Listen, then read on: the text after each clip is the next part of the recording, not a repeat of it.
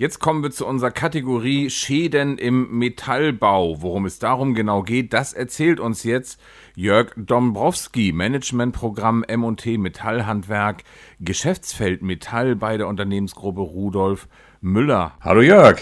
Hallo Olli, ich grüße dich. Jörg, was für einen Schadenfall haben wir heute? Ja, das ist, glaube ich, ein ganz interessanter Fall, weil das äh, doch auch äh, ja, vielfach in der Praxis passieren kann. Es geht um ein Garagentor für eine Tiefgarage.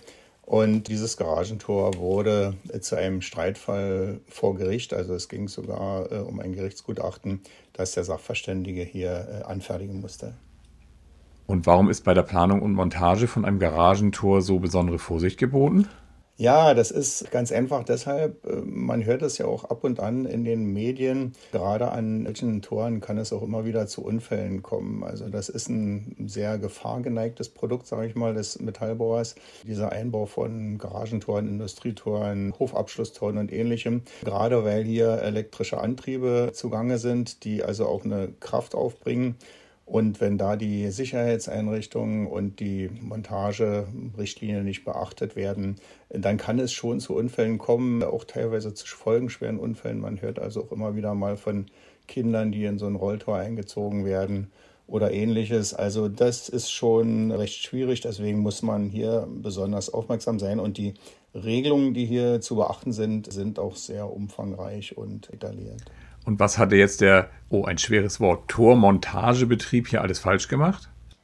Genau, aber sehr gut ausgesprochen. Ja, da war einiges, was sozusagen auch zu den Grundregeln, sage ich mal, gehört. Es ging hier um ein äh, Schwingtor, das 3100 Millimeter breit war und gute zwei Meter hoch war.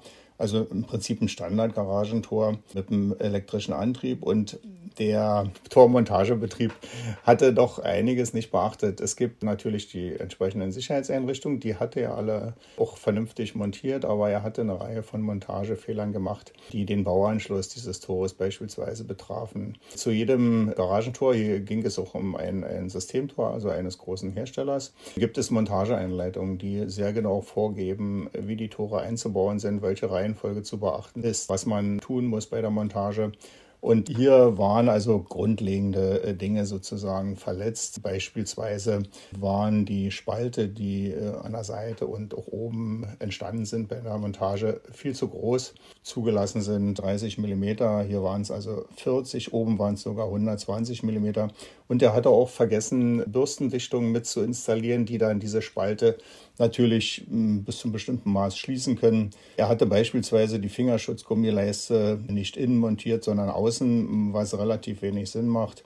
Also das waren so ein paar Dinge, die da wirklich kritisch waren.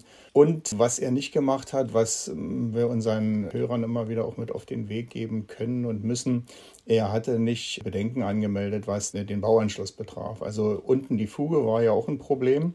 Und da lag es natürlich auch daran, dass er, dass, dass die Fuge nicht, nicht äh, eben ausgeführt worden war, also der, der untere Bodenabschluss sozusagen nicht eben vom Bauherrn.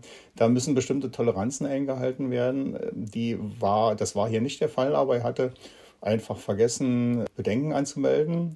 Es entstand dann ein zu großer Spalt durch diesen unebenen Bodenanschluss.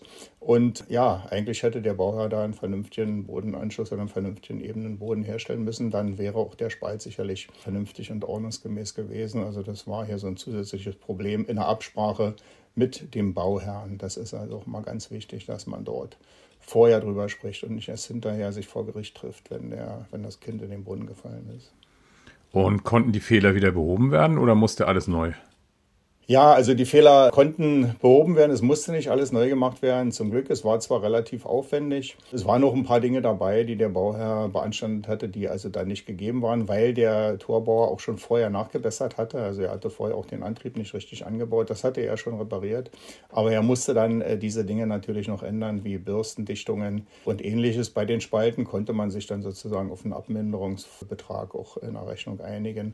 Also das waren so Dinge, die dann letztendlich nicht dazu geführt haben, dass das Tor komplett neu gemacht werden musste, sondern es konnte am Ende dann doch repariert werden und nachgebessert werden. Das war also noch, noch zu retten, sage ich mal. Ja. Wo gibt es noch weitere Infos über Schadenfälle?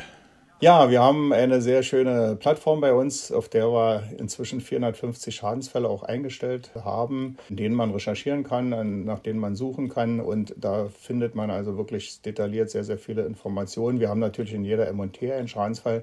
Diese Internetplattform findet man unter www.schaeden-im-metallbau.de und wie gesagt in jedem Heft der M&T und wir arbeiten gerade an dem fünften Band mit 100 Schadensfällen. Dann kommen also weitere 100 dazu.